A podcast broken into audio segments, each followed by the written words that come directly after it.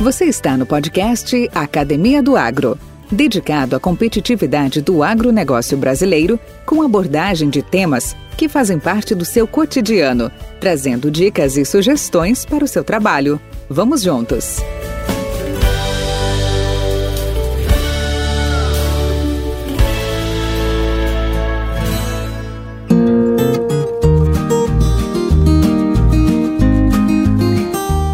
Antigamente, as carnes costumeiramente se dividiam em carne de primeira e carne de segunda, mas essa designação já caiu por terra. O consumidor brasileiro está ficando cada vez mais exigente quando o assunto é consumo de carnes. Mesmo com pandemia e crise econômica, ele não deixou de buscar cortes cárneos com qualidade e características superiores. Existe, portanto, um grande espaço para crescimento que precisa ser muito bem explorado pelos pecuaristas. O manejo de pastagem, os cuidados genéticos, o acompanhamento do ganho de peso passaram a ser imprescindíveis e onde passamos a estabelecer um novo conceito da fazenda ao prato, pois é preciso controlar a qualidade na cadeia inteira e pesquisar incessantemente. Para que isso aconteça, o produtor precisa investir em planejamento, em gestão, tecnologia, melhoramento genético muito importante, sanidade, manejo racional, além de uma alimentação segura e em bem-estar para os animais. Todo esse cuidado iniciado lá no campo faz com que o produto final seja uma carne diferenciada, com as qualidades sensoriais desejadas pelos paladares mais exigentes. Neste ponto, o tripé entre a genética, a nutrição e o manejo adequado são fundamentais. produtor rural pecuarista, consultor em gestão comercial, o engenheiro agrônomo Roberto Ixi Ribeiro, diretor comercial da Cooper Aliança Carnes Nobres de Garapuava, no Paraná, nos brindará com a sua história e a evolução deste segmento que vem abrindo um importante espaço para pecuaristas mais especializados, destinado à produção e comercialização das chamadas carnes nobres. Podcast Academia do Agro. Roberto, muito obrigado aí pela sua, sua atenção, pela sua disponibilidade em estar aqui com, conosco para gravarmos aí um, um bate-papo.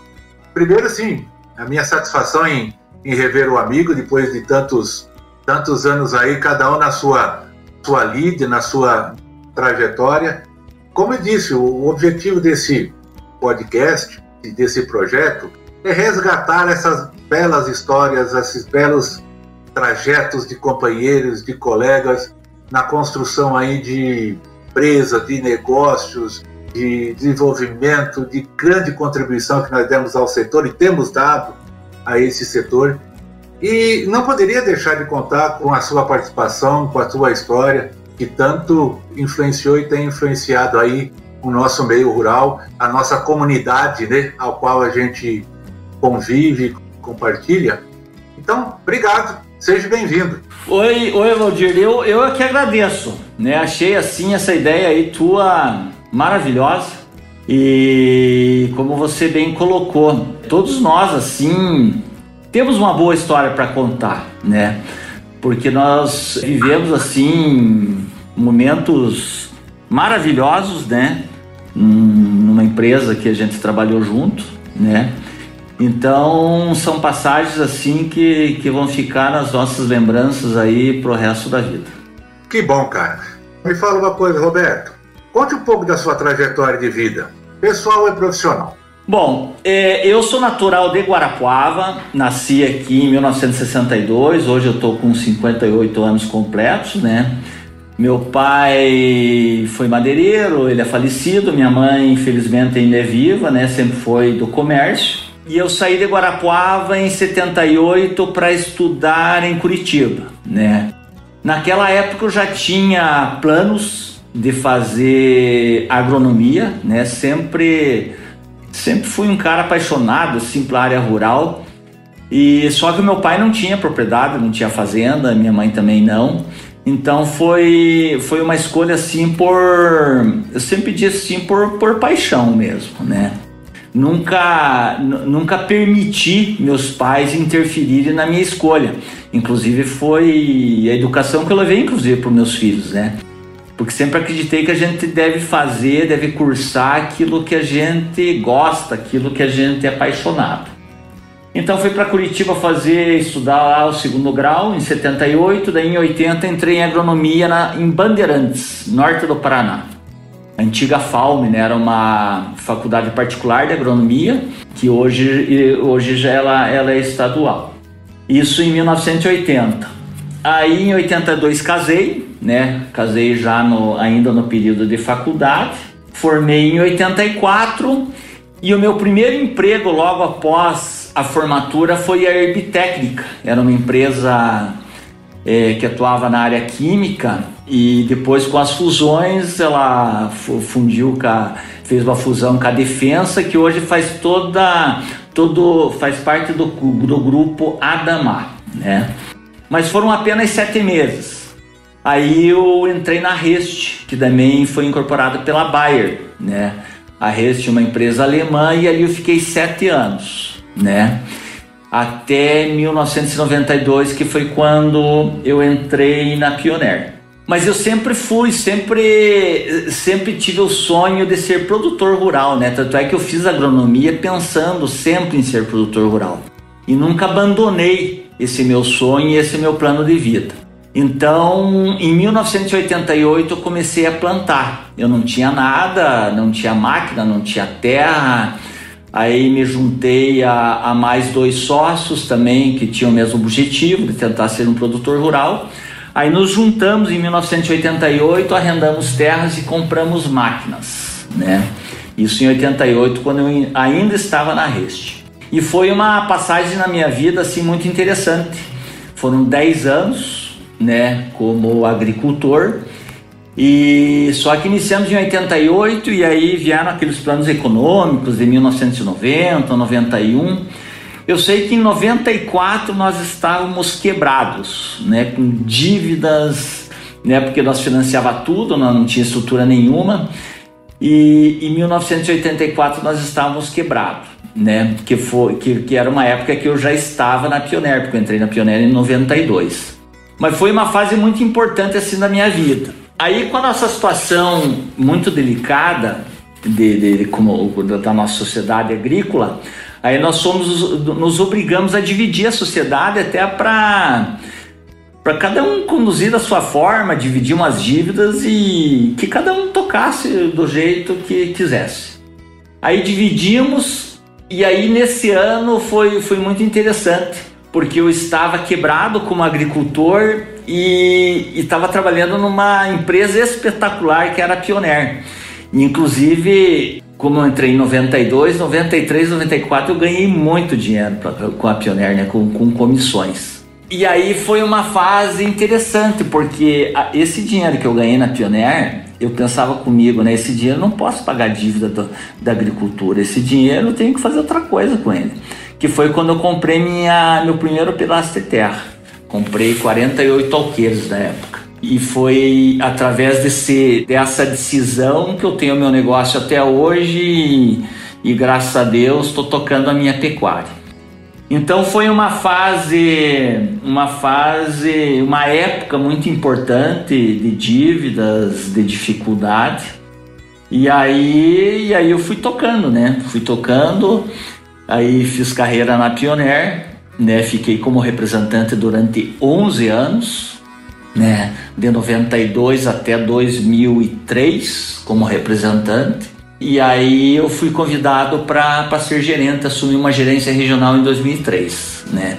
Aí, é, como todos os representantes sabem, né? Naquela época, quando você deixava de ser representante e assumia uma gerência, você tinha também um acerto né, daquelas comissões ganhas e e aí foi foi quando eu consegui dar mais um plus na minha pecuária, né? Então foi um momento assim importante no meu negócio particular. E aí 2003 até 2006 eu, eu atuei como gerente regional.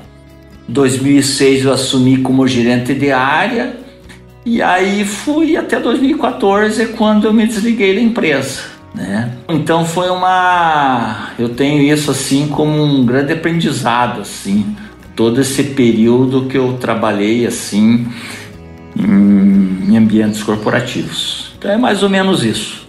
Roberto, e esse pós-pioneiro? Quais foram as suas a, a, atividades? Que, como é que você se desenvolveu? Olha, eu, eu costumo dizer assim para amigos, para pessoas que eu convivo, eu não tive assim grandes dificuldades no pós-pioneiro, porque eu sempre tive comigo um, um plano, um plano. Eu sabia que, sempre tive consciência que, que trabalhar assim como funcionário não é, um, não é uma situação pro resto da vida, né?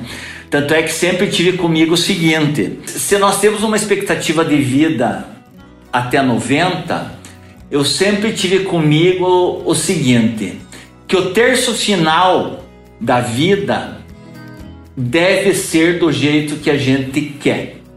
Então, o terço final, se nós dividir 90 em 3, seriam de 60 para frente.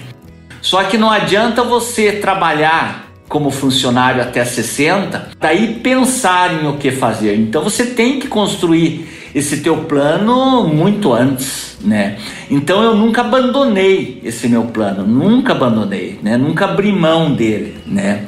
Tanto é que eu comprei meu, os meus primeiros alqueires lá com os meus 38, 40 anos, que foi quando, aliás, antes, antes foi em 1992, 32 anos, é, eu comprei os meus primeiros alqueires de terra. Então eu nunca abri mão disso. É claro que quando você se desliga de, um, de uma corporação do padrão da Pioneer, é, você enfrenta algumas dificuldades, né? E primeiro que você leva um choque, né? Porque uma empresa que nem a Pioneer te dá todo o suporte, né? E daí quando você sai, é, tem muitas mudanças, você não tem todo aquele suporte de, de uma empresa grande. Então, por, nesse lado, sim, foi, foi, bastante difícil. Mas como eu já tinha meu negócio encaminhado, e, 2012, eu lembro assim que, que também foi um fato marcante, dois anos antes de eu me desligar, eu também já percebia que o, que o, meu, o, o meu negócio já estava indo para o fim ali na Pioneer. E, e aí em 2012, porque eu saí e me desliguei em 2014, né? Em 2012 eu comentei isso com a minha esposa, com a Elisa, ela também era funcionária, ela, ela, ela era professora, e aí ela decidiu em se desligar da, do, negócio que ela atuava como professora, para já começar a cuidar dos nossos negócios, porque eu também via que o meu negócio da pioneira ali iria mais um ano, mais dois anos, eu estaria me desligando.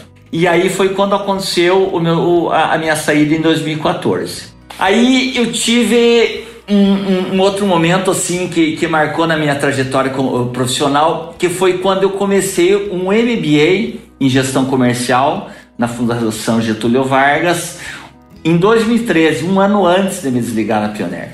E esse MBA ele, ele me ajudou muito no seguinte sentido. Porque eu já estava ali com 50, 51 anos, com bastante experiência na área comercial. Então, a conclusão que eu cheguei no MBA, o MBA não me trouxe grandes aprendizados, porque muitas coisas, muitos assuntos que, que vêm no MBA eram assuntos que a gente viveu na Pioneer, né? Então, então o MBA não me trouxe grandes, grandes aprendizados. O que o MBA me trouxe foi confirmação daquilo que eu já tinha aprendido. E isso traz muita segurança para o profissional. Porque quando tem muitas coisas que você tem dúvidas, às vezes se está certo ou está errado. Mas quando vem um doutor, que são os professores de MBA, e te falam e te afirmam que aquilo que você pensa está certo, isso te dá muita segurança. Então, logo quando eu saí da Pioneer, eu já tinha meu negócio mais ou menos encaminhado, que era pecuária. Aí eu resolvi fazer algumas consultorias e fiz uma consultoria numa cooperativa de leite. E, e esse MBA, MBA me ajudou bastante nesse sentido. Então eu tive assim, é, nessa fase assim, eu tive assim, eu diria assim, com um, um bom crescimento profissional.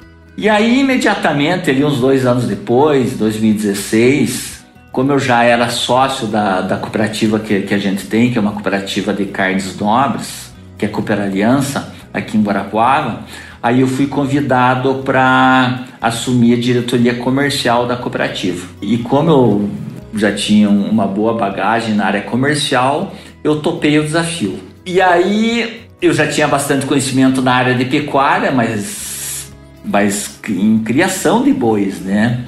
Mas eu não, não tinha vivência em venda de carne, né? Então foi um desafio enorme para mim, né? Então meu primeiro ano ali como diretor comercial, eu saí bastante, viajei bastante, visitei supermercados, visitei casas de carne, porque eu não tinha, eu não tinha experiência em venda de carne, né? Mas aí, aí cheguei assim à seguinte conclusão, que os conceitos de vendas são os mesmos. As estratégias são as mesmas, né? Mas conhecer produto é muito importante para quem vende. E eu não tinha esse conhecimento, né? Eu sabia, eu conhecia de, boa, de pecuária até o momento de entregar o meu boi pro frigorífico, né? Mas aquele pós-frigorífico eu não tinha, assim, não tinha conhecimento. E a, e a cadeia da carne bovina, ela é muito pobre, né? Eh, eu diria assim que do segmento do agro, a pecuária de corte ainda é um, um dos segmentos mais pobres do Brasil. Nós temos, assim, é, alguns elos da cadeia que tem muito a evoluir. E, e eu acho que aí está a grande oportunidade para quem atua na, na, atividade. Então, dentro dessa, dessa cadeia, é, nós temos, por exemplo, o, o início dela, né, que é o produtor de bezerro, e temos o final que é o consumidor da carne, né? Então dentro dessa cadeia sim tem vários elos assim. O, o produtor de bezerro nós temos muitos muitos produtores ainda que, que precisam muito é, é, evoluir nas suas atividades, até porque a pecuária de corte ela sempre foi muito extrativista, né? Hoje é que se fala assim numa pecuária mais moderna, e a nossa cooperativa ela, ela é formada por pecuaristas modernos né, que fazem uma pecuária igual à nossa agricultura, com muita tecnologia, com muita adubação de pastagem, com silagem de alta qualidade, com, com uma genética muito superior ligado. Só que tem algumas partes que precisam evoluir, que, como produtor de bezerro, né, que não tem o suporte técnico que tem uma agricultura, né. Por exemplo, o transportador, aquele cara do caminhão, o próprio açougueiro, o próprio consumidor de carne. A grande parte da população não tem ideia do que é ciência da carne, né? Porque o povo brasileiro é habituado que aquela carne de baixa qualidade, daquela carne dura, daquela carne com pouca maciez. Mas hoje para você ter uma ideia, os animais que nós trabalhamos na cooperativa, nós, a nossa média de abate dos machos é, é 16 meses, das fêmeas são 15 meses, né? Tudo angus, é, é uma qualidade de carne muito superior. E quando você fala em carne de qualidade superior, existe um ditado que diz o seguinte: que em boi de primeira não existe, não existe carne de segunda. E essa é uma grande verdade, né? E a gente sente na pele isso. Então, eu acredito que felizmente eu, eu estou num projeto assim que me motiva muito pelo futuro que tem, né? Pela necessidade que tem de evoluir em vários elos da cadeia. E eu acho que a gente, assim, com toda a experiência que eu tive na vida, é, a oportunidade de trabalhar numa empresa que nem a Pioneer, né? É, que me trouxe muito aprendizado na criação de demanda. Eu falo muito isso da carne, né? É, não adianta chegar no supermercado e, e chorar pro comprador e ficando pelo amor de pedindo pelo amor de Deus para comprar a nossa carne. Nós temos que criar demanda da nossa carne. Mas esse aprendizado eu trouxe da Pioneer, né? Porque a Pioneer sempre foi doutora em criação de demanda, com todos os projetos que nós tivemos, né? time de avanço, encontro de difusores, dias de campo, né? Isso o que, que nós fazia? Nós criava a demanda do nosso produto, né? Então, esse aprendizado eu, eu levo até hoje aí na, na venda de carne. Podcast Academia do Agro. Roberto, queria te fazer uma pergunta. Assim, só para resgatar um pouco, eu quero também ainda explorar mais a questão da pecuária. Mas assim, você após 30 anos atendendo um mercado de insumos como fornecedor, atendendo fortemente a uma estrutura, uma das maiores do país, que é a, a estrutura cooperativista, você teve uma fase de 30 anos de estrada atendendo como fornecedor, como vendedor e gestor comercial. E agora você está como diretor comercial de uma cooperativa. O que, que você descobriu de novo? O que, que te surpreendeu nesse comparativo? A primeira diferença que existem nas organizações cooperativistas é o modelo de gestão.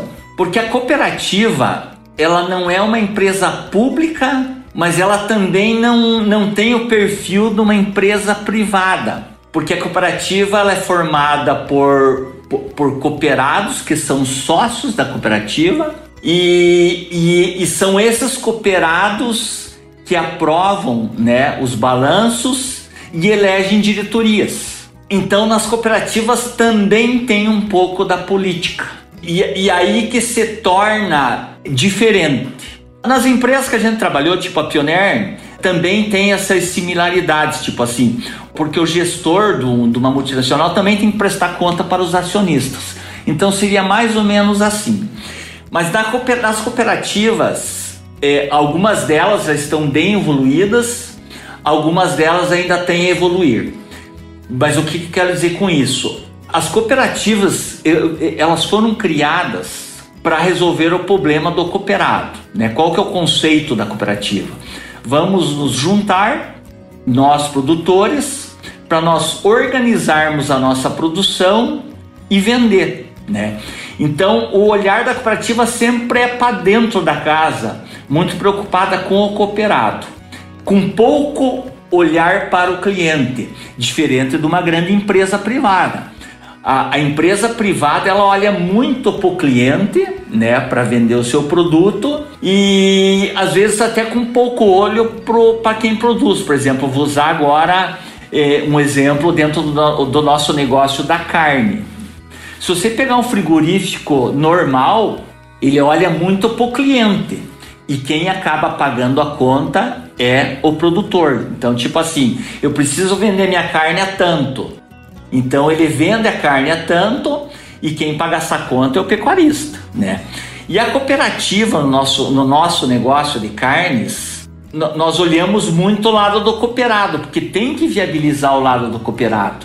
Só que esse produto também tem que ser vendido. Então é uma gestão diferente nisso. Você tem que ter dois olhares com as mesmas forças, tanto para quem produz e olhando sempre para quem você vende. Então, nessa gestão diferente é que se criaram grandes lideranças no Paraná, que são os líderes que estão à frente de grandes cooperativas, né?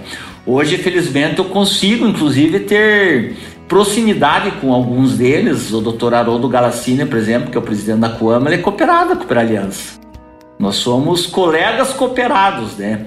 Inclusive, já conversei várias vezes com ele. Ele, inclusive, me ajuda, às vezes até, é, porque as grandes redes do mercado, elas também são muito difíceis de lidar, né? É, é, elas fazem muita pressão por preço e e como a Coama é uma empresa gigantesca, né?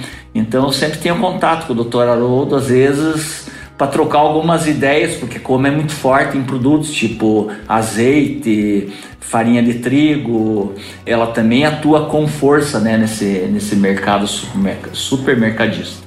Mas o, o, o que eu tenho a dizer assim que, que, que o cooperativismo do Paraná ele, ele realmente ele é muito forte, ele é muito moderno, ele atua muito no desenvolvimento de pessoas, das pessoas, nos seus funcionários.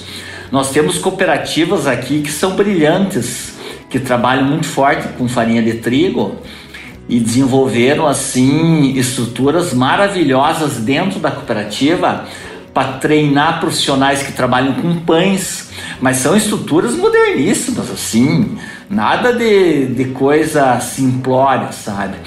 Então é, é muito bom estar nesse meio. Muito bom.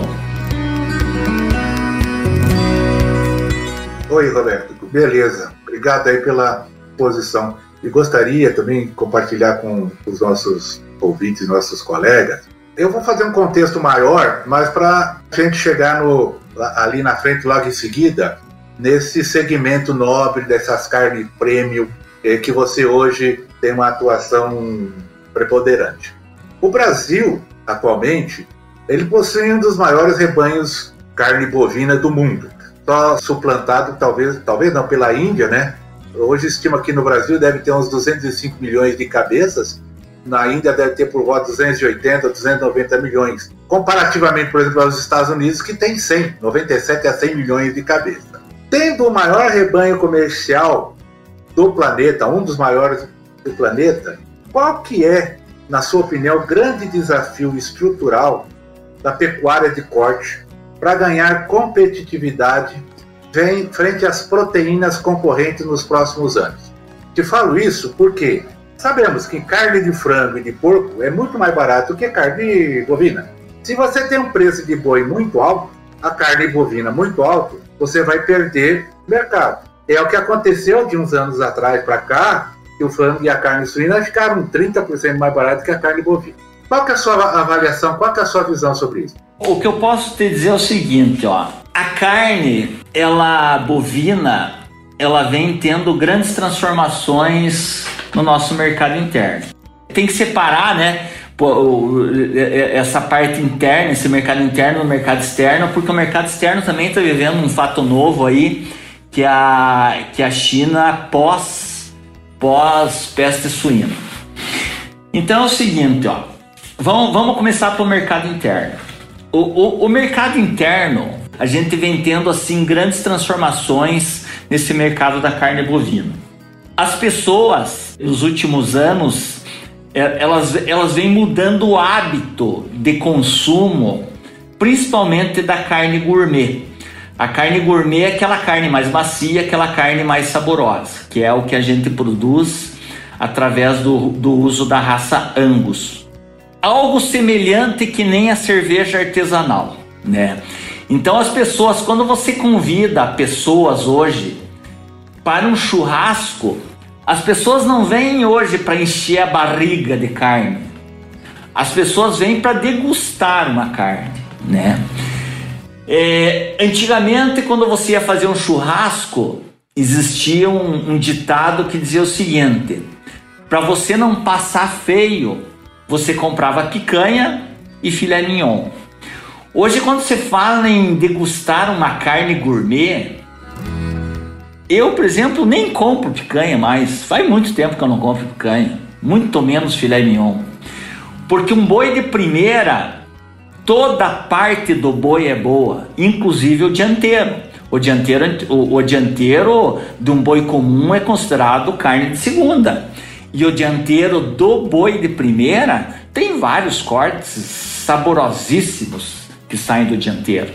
Então, por exemplo, esse é o momento atual da carne moderna. Aí e, e existem muitos conceitos errados né, da carne. Por exemplo, se, se, o teu hábito ainda é comprar picanha, aí quando você fala em churrascada, você vai, você vai falar que isso é uma coisa de rico, né? Porque uma picanha hoje vou, você vai pagar 70, 80, 90, dependendo da marca, até mais de 100 reais.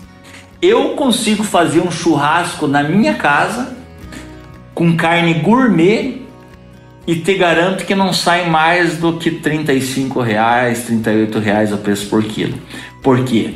Porque eu escolho cortes de várias partes do boi e que me possibilita fazer um churrasco com uma média de 35, 38 reais. Por isso que eu não uso picanha. E como tão bem como se fosse estivesse comendo picanha. Então, isso as pessoas estão descobrindo aos poucos, porque isso também é difícil de você levar esse conhecimento para a população. Quando eu te falei ali, quando a gente começou a conversar sobre a cadeia da pecuária de corte, e quando eu falei que alguns elos dessa cadeia precisam evoluir, um dos elos é o profissional que trabalha no açougue. Nós temos muito, a grande parte desses profissionais não foram treinados eles ainda continuam sendo açougueiros de venda de carne comum. Eles não sabem sobre cortes, eles não sabem informar o consumidor, o consumidor também não sabe. Então, esse é um caminho longo ainda a ser trilhado. E pelo lado do, do mercado externo, tem esse fato China, né? Que surgiu desde o ano passado com o negócio da peste suína e que abriu uma baita oportunidade para o Brasil, né? E, e o Brasil, num segmento pecuário que também tem muito a evoluir, né? A pecuária de corte sempre esteve na mão de grandes latifúndios, né? Mas o que a gente faz aqui no Paraná, na nossa cooperativa, são coisas muito diferentes, né? Só para você ter uma ideia, eu, por exemplo, o meu negócio particular, a minha pecuária, é, eu esse ano eu estou pronto para fazer 900 bois. São quase mil bois né, no ano. Mil bois até pouco tempo atrás era coisa de grandes latifúndios, de grandes fazendeiros. E eu, para esses 900 bois, para que, que, que entra a recria e a engorda, eu uso 120 e 130 hectares.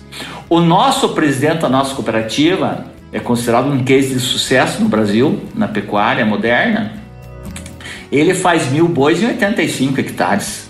Então, o nosso projeto hoje viabiliza a pequena propriedade, né? Então, eu particularmente, eu de área própria, eu tenho 350 hectares, eu uso 120, 125 hectares para a parte de recria do boi e da engorda, e o restante da, da minha área tem eu uso alguma coisa com gado de cria, com vaca de cria, e o resto são reservas e então essa é pecuária que a gente trabalha, né? E essa é pecuária que eu acredito. Acredito muito nessa pecuária mais moderna. Então, só para você ter uma ideia como que é a nossa produção, eu comentei né, da, da idade, a idade média de abate dos animais. Os machos são 16 meses e as fêmeas 15 meses. Normalmente, quando você compra bezerro, você compra aí um bezerro numa idade de 7 meses, que é quando ele é desmamado da vaca. E, e se eu abato com 16, então eu tenho ele comigo na minha propriedade durante nove meses. Nesses nove meses, normalmente três meses são dentro do confinamento. Então eu tenho seis meses que eu tenho que levar ele em pastagem, né? Então eu tenho que ter pastagens boas, né? Em solos corrigidos, pastagens adubadas e três meses eu tenho que levar, aí eu levo dentro do confinamento com silagem e ração, né? Eu tenho que ter silagem de altíssima qualidade. Normalmente a gente calcula aí para não faltar silagem duas toneladas de silagem por boi produzido. Então, se o meu plano são mil bois, eu tenho que ter duas mil toneladas. 2 mil toneladas dividido por 50 toneladas por hectare, eu preciso de 40 hectares de silagem, né? Por isso que viabilizou a pequena propriedade. Então, com 100 hectares, com 100 hectares, eu consigo fazer de área mecanizada, eu consigo fazer muita coisa. E isso é o que a gente vem fazendo aqui no Paraná. Roberto, é, dentro disso que você contou sobre a pecuária moderna, basicamente sem querer minimizar, mas só tentando sumarizar, para uma produção, para atender o um mercado prêmio, o tripé é genética, nutrição e manejo adequado. Esses são os fundamentos? É, tem mais um aí que é sanidade, né? Então, é, vamos lá. É genética, nutrição, nutrição, manejo e manejo e sanidade, sanidade. E sanidade. Eu, eu, eu, inclusive, foi bom até a gente você perguntar isso para falar um pouquinho das experiências que eu trouxe, né, da, de pioneiro, de, de, de trabalhar na, na, agricultura, né. É, o pecuarista, ele, ele nunca teve, e grande parte ainda não tem, aquela, aquela cultura do agro, agricultura moderna, né. Então, por exemplo, eu lembro das lavouras de milho, de, de, de, de tempo de pioneiro, né, Então, dos tratamentos de semente, né? Então, qual que é a cultura da agricultura moderna, né? É, é você blindar a tua semente, isso nós aprendemos a Pioneer, né? Proteger ela de, de todas as doenças e pragas possíveis, né? Porque sempre acreditando que todas as etapas da lavoura são importantes para você produzir as 15, 16 toneladas de milho por hectare que se produz hoje em, em agricultura de verão. Então, eu na, na, pecuária que eu pratico e que, eu, que a cooperativa pratica, também nós fazemos a mesma coisa. Naqueles nove meses que a gente fica com o bezerro até ele virar num boi gordo, normalmente nós compramos um bezerro com 200 quilos, em nove meses ele tem que estar com 550, 600 quilos. Então a gente tem que colocar 400 quilos, de 300 a 400 quilos em nove meses. Nós também blindamos o bezerro. Isso, por isso que eu estou falando isso sobre o manejo sanitário do, do animal, né? Mas é uma cultura moderna, uma cultura de muita tecnologia. Já caminhando para finalmente, olha, já estão com 38 minutos de papo, que legal, cara. Muito bom explorando o que você comentou agora sobre pecuária moderna, o tal tripé, que agora já é um quadripé, né? É genética, nutrição, manejo e sanidade, há muito pouco tempo, as exigências para a gente comprar carne prêmio, carne nobre, eram apenas resumidas pecuária uruguaia, argentina, alguma coisa, agora tem o vagio chegando aí, japonês, aquela coisa toda. Da genética do gado ao confinamento, passando pela desmama, alimentação feita com milho, né, por causa de você conferir um sabor uh, mais exigente, controle de ganho de peso, não menos do que 1,2, 1,4 quilos por, por dia, transporte, abate, classificação de carcaça, desossa, fracionamento. Cara, hoje esse cenário mudou nós temos, o Brasil tem hoje fornecedores regulares e confiáveis? Ah, o, o mercado gourmet de carne no Brasil ainda é muito pequeno. Ah, tá na faixa aí de, de 5%, né? Ele é muito pequeno ainda. Só que ele, ele é crescente e, e, as pessoas conhecem muito pouco, né, ainda de, de, de sobre carne, né? Por exemplo, o que, que é uma carne gourmet? Por que, que a raça Angus entrou valendo no Brasil. Porque é a raça que traz a gordura entremeada entre as fibras, que é uma característica das raças britânicas, né? Porque o que te dá maciez e sabor na carne é a gordura, né? O gado zebu, ele tem muita gordura externa. Ele não tem aquela gordura entremeada nas fibras. Por isso que é uma carne um pouco mais dura, um pouco com menos sabor. E eu, eu, por exemplo, isso eu falo muito na cooperativa, né? É, é, o que, que eu aprendi na Pioneer, né? Que cada, cada coisa na, no, no, seu lugar certo, né? Então, o que, que vem crescendo na pecuária nacional? O gado zebu como uma boa matriz, cruzado com angus. E aí tá, tá, tá saindo o, o, o boi meio sangue. E isso não para de crescer, usando a, a raça zebuína como matriz e o macho angus para melhorar a carne, né? E dentro dessa ciência da carne, é, eu, por exemplo, aprendi muito assim em poucos anos, dois, três anos, né? Então, essa, essa gordura entremeada é o marmoreio, conhecido marmoreio, né? Uma coisa que eu aprendi há pouco tempo sobre a maturação, né? Isso é um negócio legal de, de, de conversar. A maturação, ela chegou no Brasil meio para resolver o problema de estoque das indústrias, né? Tanto é que ela entrou no mercado e as pessoas rejeitam a carne maturada, né? Por quê? Porque a indústria, ela, ela matura a carne porque a, a, quando você abate um bovino, a validade dele é muito curta, são sete dias, né? Com sete dias começa a estragar a carne, né? Então, ou você congela ou você matura, né? E aí que entrou a tecnologia da maturação. Só que quando você vai no mercado e compra uma carne maturada com 40 dias, aquela carne está quase estragando, né? Até o cheiro dela é ruim.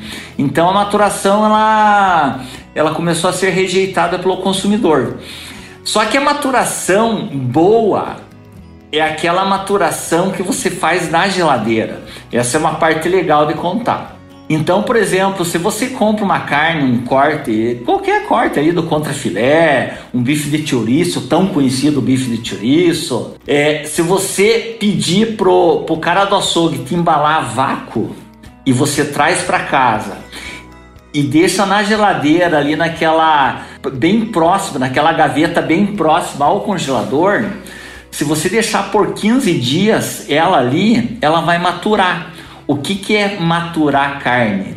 É tornar ela mais saborosa e mais macia, né?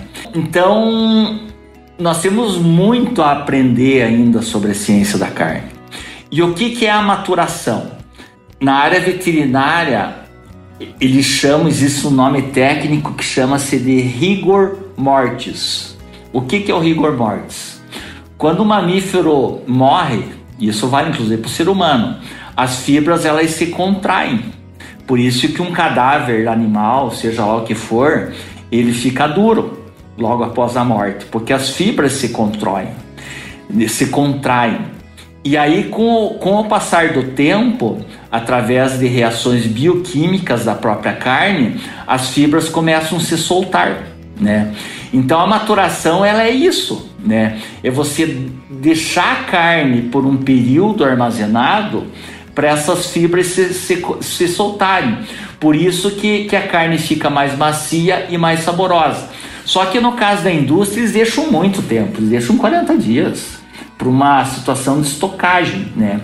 E em casa você pode fazer isso e aguardar ali 10 dias, 12 dias, a carne fica excepcional, muito boa. Então tem muita coisa que nós temos que evoluir ainda nessa parte de carne gourmet, né? Precisamos treinar profissionais, precisamos treinar produtores de carne, precisamos treinar consumidores. E eu diria assim, nós temos grandes oportunidades aí nesse segmento de pecuária de corte. Nós ainda da cooperativa a gente só consegue atuar no Paraná, né? Porque o nosso frigorífico está, o nosso abate é tudo terceirizado. E nesse frigorífico que a gente abate, é, nós não conseguimos vender fora do estado, porque para vender fora do estado tem que ter inspeção federal e esse frigorífico não tem. O nosso frigorífico que está em fase final de construção, esse vai ter a inspeção federal que é o CIF.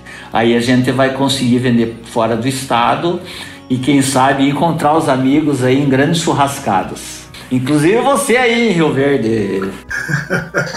Obrigado, Roberto. Essa foi uma, um fechamento excelente, né? O convite para uma churrascada, premiado aí com a carne nobre, prêmio gourmet da Cooper Aliança ou da, da, do amigo Roberto Ribeiro. Ribeiro, muito obrigado pela sua participação. Ah, como você mesmo disse, o assunto ele é envolvente, há muitos aspectos ainda a serem desenvolvidos, não só no sistema de produção, mas também até no, no, no conhecimento. Né? Então eu queria te agradecer muito por essa oportunidade e deixar aí a sua última mensagem para nós. Eu queria agradecer, Valdir. É muito bom falar do, do, do, das coisas, né? do trabalho que a gente faz e eu me considero assim um nossa, uma pessoa assim realizada por tudo que eu consegui fazer na vida, né? Adoro os meus amigos do grupo Espire aí. Acho que a gente, nossa, só só ganhou, né? Nessa fase aí que a gente esteve junto e e acho que ainda teremos grandes momentos junto aí, se Deus quiser. Grande abraço a todos aí. Valeu, Robertão. Abraço para você. Com temas expressivos e dinâmicos, esse intercâmbio semanal visa oferecer um melhor desenvolvimento em suas habilidades profissionais e nas atividades e práticas do seu cotidiano. Somos da Academia do Agro, o podcast para todos aqueles apaixonados pelo agronegócio. Te aguardamos no próximo episódio. Até lá!